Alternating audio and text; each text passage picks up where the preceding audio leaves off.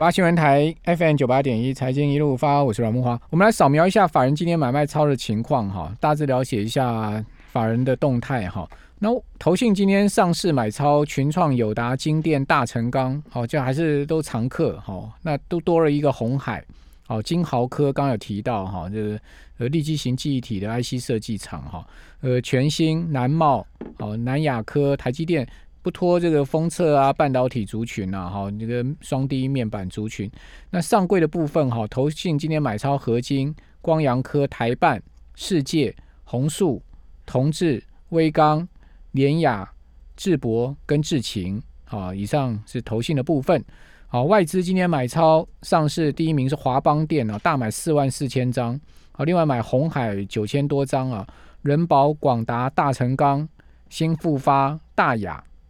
好，这个电线电缆的大牙，好，那那开发金、长隆、中心店，呃，但是它卖超群创一万十一万张啊，友达也卖了七万六千张，联电卖了七万五千张，哦，这到货这些，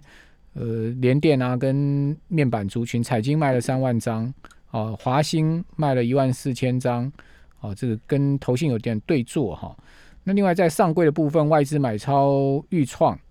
中美金、同志、世界、君豪、泰森、旺九、红红树、好旺系、汉磊，好，以上提供听众朋友参考哈。这个汉磊、全新啊，好，这些做第三代呃细材料的，好，第三代半导体材料的哈，也是最近法人在琢磨的标的了哈。好，那这个半导体现在全世界夯到不行啊！我看那个黄崇仁呐。哇，现在真的是走路有风了哈！呃，居然他说什么？他朋友来拜托他挤一下那个晶圆代工产能，他说三百片我都挤不出来。哇，真的现在讲话真的是很呛辣哈！所以我就觉得这个三十年风水轮流转啊，转到转到头上的时候，这真的就是不可一世哈。那当然。你也知道说这些半导体的公司啊，记忆体的公司啊，也曾经都是变狗熊嘛。嗯，好像我们之前也讲像万宏股价跌到剩两块嘛，啊，对不对？哦，你可以看到万宏每一次股价都大波段哦，都打回个位数哦，哦，甚至全额交割哦，哦，但是它涨就是涨十是个十几倍哦，那夸张吧？哈，涨到六十块一年的时间。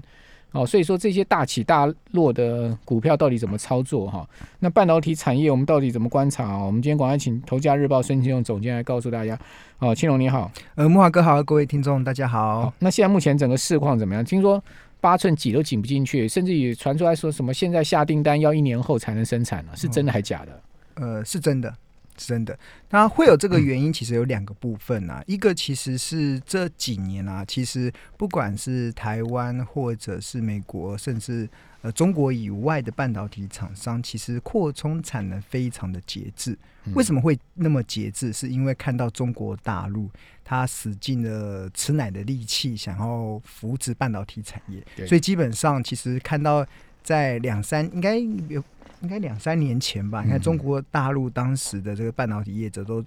很走路都很有风，遍地开花，遍地开花，讲话也很大气，讲很大气，要把要把台积电给买下，把南茂买下来，把什么买下来，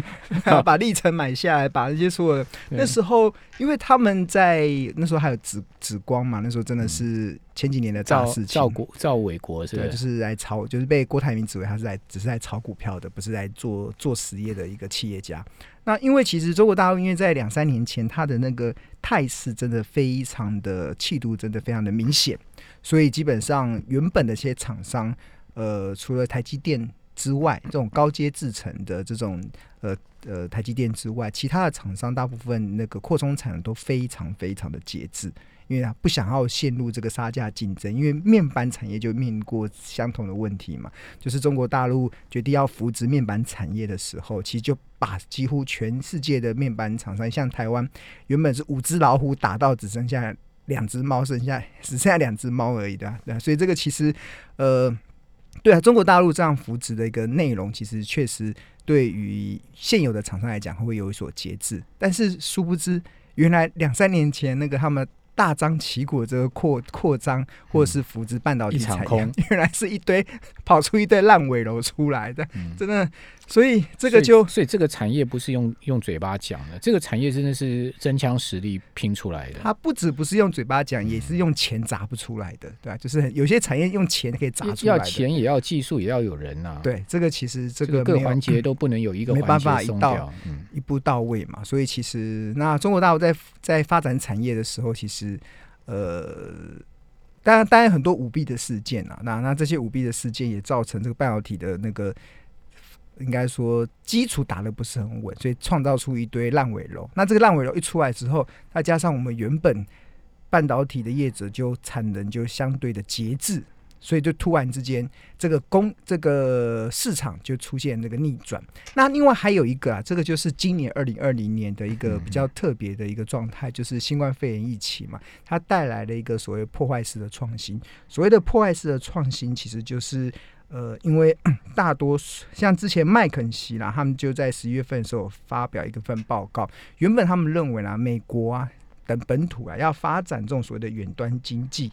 可能需要至少十年的时间才有可能看到一些成果，但是原本以为十年的时间，既然新冠肺炎的今年三个月就已经完成了，对这个就带动了云端的资料中心啊、网络基础建设的投资的的需求的一个大爆发，因为有这么多人都被迫宅在家里，所以他他会衍生出来这种所谓的在家工作、在家消费，甚至在家学习的一个。呃，市场的一个改变，那我觉得在家工作、在家消费，其实这个这今年以来确实出现一个很大的变动。我觉得今今天我看到一则新闻啊，这是在过去美国市场中从来没有办法见见的，就是呃华纳他们原本十月要推了一那个《神力女超人》一九八四，一九八四，嗯他们决定要线上也是同步上映。没有吧？明年才同步上映吧。哎，没有，他今天的新闻是线上同步，就是跟电影院同步上映。他华纳是要跟那个他旗下的 HBO Max 啊，对呃明年一整年的话，就是他的电影芯片就同步上以前都是会比电影院大概慢个九十天，但是今年就、哦就完全就是要同步上。但是环球先前已经逼了逼迫电影院向 AMC 他们低头了，就改到十七天了。哦，对，是这个这个以前电影院是不肯让让步的哦、当然啦、对啊，谁肯让步？那是他们的票房保证。对啊。但是你看这个改变了一个非常大的行为，就是呃，像不知道木华哥今年有没有看过一部电影叫《天人》，就是那个时空那个道长、看不懂 哎，看得懂人喊右，哦，我那个也看了。很我要要看了很有我看的其实蛮痛苦的。我就觉得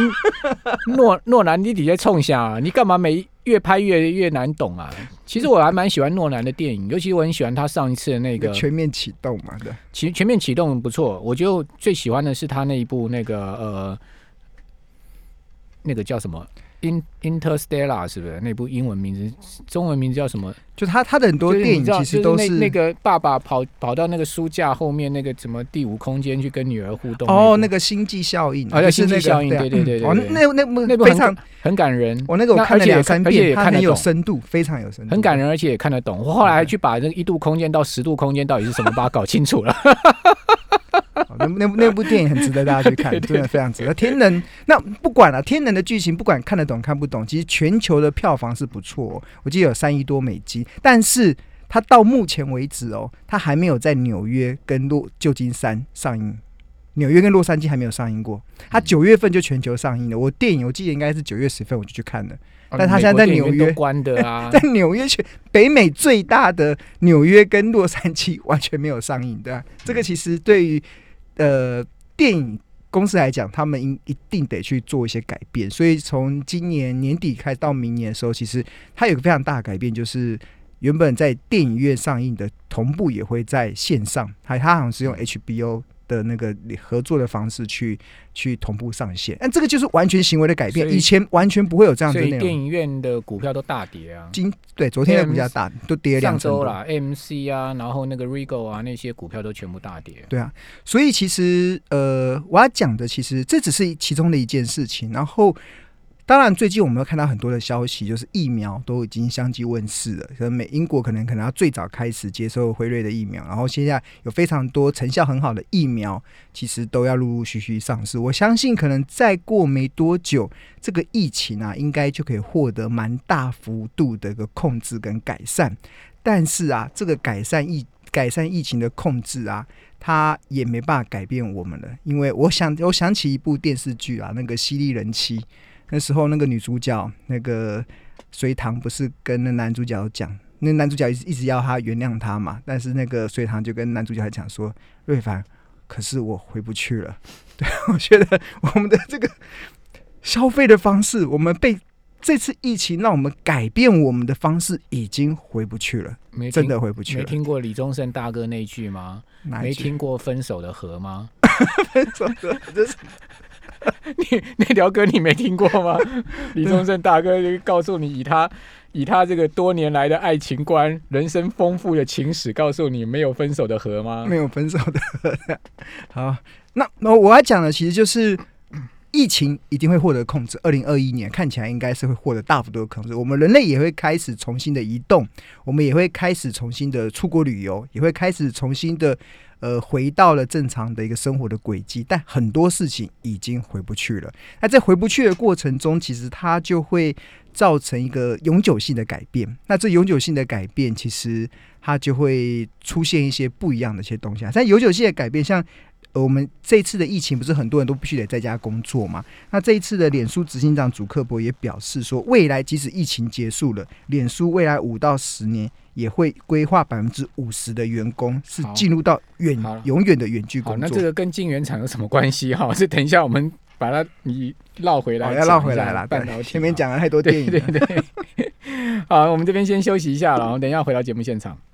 九八新闻台 FM 九八点一财经一路发，我是蓝木华。哦，美国电影院业者真的很惨啊，但台湾的电影院业者就相对捡到枪了嘛，因为疫情还好，所以说你可以看到像最近几部片哦，排队的人龙都还蛮嗯明显的哈。不过我们今天不在谈电影院的这个 情况，我们再来谈晶圆厂，对不对？对好像未来五年新增的晶圆厂不少嘛，是吗？，对，呃，根据半导体协会，他在十一月份的一个所做的一个报告啦，就是他们有统计未来五年啊，十二寸哦，十二光是十二寸的晶圆厂就会新增三十八座，嗯到二零二四年的时候，全球会有一百六十一座的十二寸的晶圆厂。那二零一九年的时候，其实全球只有一百二十三座，所以跟二零一九年相比的话，其实二零二四年的一个成长的幅度是高达三三成。那二零一五年的时候，当时全球十二寸晶圆厂其实也只有九十四座，嗯所以换言之，二零二四年一百六十一座跟二零一五年的九十四座，成长幅度是高达七那这些增加出来大部分在什么地区呢？呃，到二零二四年的时候，主要有三个大的区域。第一个就是最大的市场应该是韩国，韩国应该占了快三成。那第二大就是台湾。那第三大的是比较特别的是中国大陆，中国大陆到二零二四年的时候，大概占比会来到二十 percent。在二零一九年的时候，呃，中国大陆的十二寸的晶圆厂的占全球的比重还不到十帕、哦，所以其实虽然我们现在看到很多的半导体中国大陆发展的出很多烂尾楼，但是它不会改变中国政府决心发展半导体的决心这心。一定的，这这个烂尾楼已经盖了就盖了，能让人家卡脖子啊。对，所以它未来还是会持续的投入下去。所以二零二四年中百分之二十 percent 在中国大陆会囊括了整个全球的一个市占率。那呃中呃日本大概占十二 percent，所以其实它会有这么大的一个需求的，也应该说这么大的这个。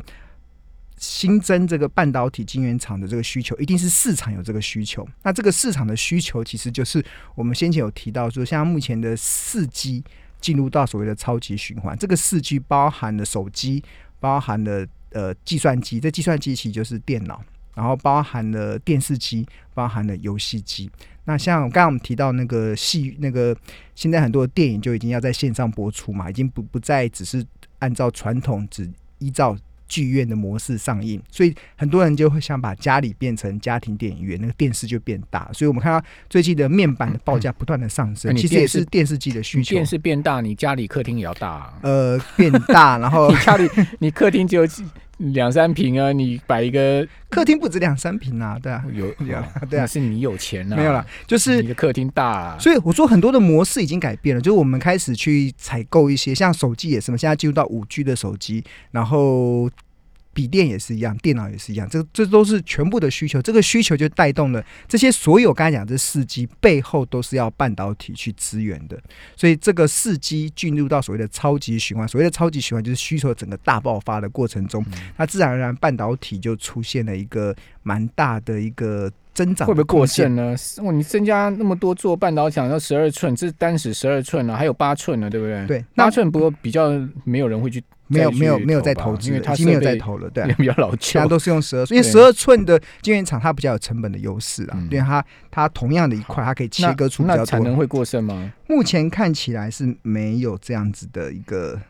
忧虑的地方，到目前为止是没有的。那呃，那这个部分呢，其实就会带刚才讲的，就是产能过剩。这个我觉得，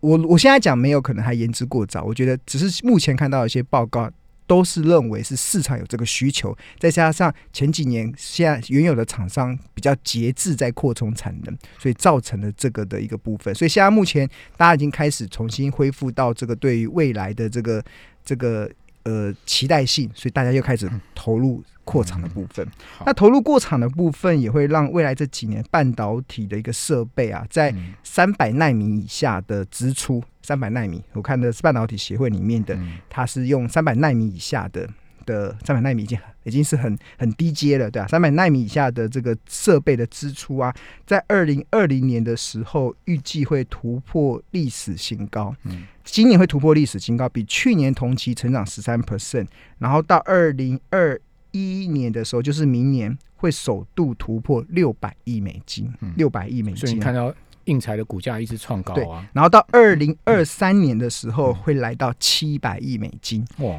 这个年增的幅度是高达两成以上，七百亿到二零二三年，然后到二零。二四年的时候，虽然会较二零二三年稍微微幅的下降四 percent，但是也会有六百七十亿美金，这个也是历史次高的一个水位。所以其实换言之，其实我们从目前的整个各个半导体他们在做这个设备支出的规划来讲的话，我们看到这一波的半导体的这个设备投资的高峰啊，会落在二零二三年。二零二三，呃，对，那时候来第一会来到七百亿美金，这个是非常高。然后二零二四年会有六百。其实也是历史次高了，所以二零二三年到二零二四年确实都是一个非常热络的。对啊，像像华像华邦店在高雄入足那个十二寸厂，就是二零二二年要装机嘛，装机，然后开始有些装机，然后里面一些耗材都当然都在二零二三年开始需求整个都会。好，大爆发起来。半导体设备厂现在目前，呃，美股、台股看好哪一些标的呢？美股的部分当然就是应用材料嘛。应用材料 CEO 最近真的笑得很开心，他这个股价盖瑞迪克森，对啊，这个股价已经不断的在创历史新高了。这个半应用应用材料，然后拜瑞盖瑞迪克森这个应用材料 CEO 他们认为啦，就是他们第四季的展望 非常的强劲，主要是拜整个。他的客户半导体的系统业者跟服务业者，他们的需求非常的强劲，他们认为未来这几年会越来越好，所以股价才持续的去创历史新高。那在创历史新高的过程中，其实呃，我觉得大家不妨可以去思考，就是可以跟着应用材料的一个相关的供应商，其实它供应链。供应链对，因为其实过去我常常讲说，其实你跟着跟着领头羊走嘛，就是他他。你的很多的公司，它就会一起水涨船高，站在巨人的肩膀上。对，站在巨人的肩膀上，其实这是一个蛮不错的、蛮蛮不错的一个发展。那台湾有哪些？那台湾其实跟应用应用材料相关供应链的，其实有四家是我长期追踪的。好，那第一家是呃八零九一的祥敏。小明，它前三季的 EPS 是来到二点九九元，然后法人预估他今年应该是可以来到四点五，然后明年应该挑战五块六块，应该不会有太大的问题。他做什么的？呃，它是离子植入机，其实它是一个半导体设备的一个过程中的一个耗材，它是做里面离子植入机的一个耗材，它也是。呃，应用材料的一个委外的代工的厂商是。那另外，它呃，所以以它目前的股价来看的话，本益比大概落在呃，如果以明年的本益比，以明年的获利来讲，它本益比落在十五倍以下。所以我觉得设备商本益比落在十五倍以下都可以都偏低。那另外一家是三十一三红海集团的半导体设备公司，那它目前的半导体设备在它的营收比重超过八十七 percent，金鼎。对，金鼎三四一三的金鼎，那它前三季今年前三季 EPS 是十一点五七元，那全年应该是有机会来到十四块，那明年来到十五六块，应该不会有太大的问题。嗯那以以最近的收盘价来看的话，本一比也落在十五倍以下。它有竹南扩厂的，竹南扩产要到二零二二年嗯。才会呃才会开始量产，所以他们现在是今年呃决定扩厂嘛，然后可能经过明年到后年才有可能去发酵那个扩厂的效益，所以我觉得金鼎可能会走一个。会跟着整个半导体的设备到二零二三年到二零二四年才会见到他们营运的一啊，个高峰点，股价有冲高创新高，但是后面拉回拉回了，对，因为它在短线上其实已经涨了两三成了，算是呃，我发现这档股票拉高都有都会有人去调它，因为它的业绩的成长要到二零呃，没有业绩真正的大爆发到二零二二年，哇，嗯今天才二零二零年嘛，对啊，那个还眼光看很远很远很远以后了这样子。对，那另外另外第三家就是六五三二的瑞云，瑞云今天今天盘中的时候股价有涨停板，那它的呃前三季的 EPS 是二点九块。然后法人预估它应该今年应该获利四块钱没有太大的问题。然后如果呃今天涨停板可能让它本益比有稍微拉高一下，不过在今天以前它的本益比其实都在十五倍以下，所以我觉得都算是还蛮。蛮合理的。那另外，在应用材料概念股中，本益比超过二十倍的，其实就是六一九六的凡轩，它近三季的 EPS 是三点八元。那法人预估它全年应该是有机会挑战五块，不过它因为它的股价已经来到一百多块了，所以它本益比是已经超过二十倍了，所以是在四档的半导体设备跟应用材料有关的概念股中，是本益比相对较高的一档标的。嗯不过这个长线来看的话，当应用材料的股价跟业绩展望一直都在持续的往上升的时候，没有道理它的供应链厂商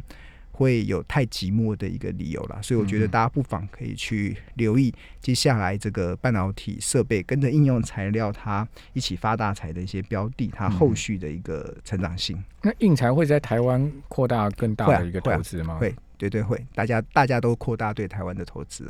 哦。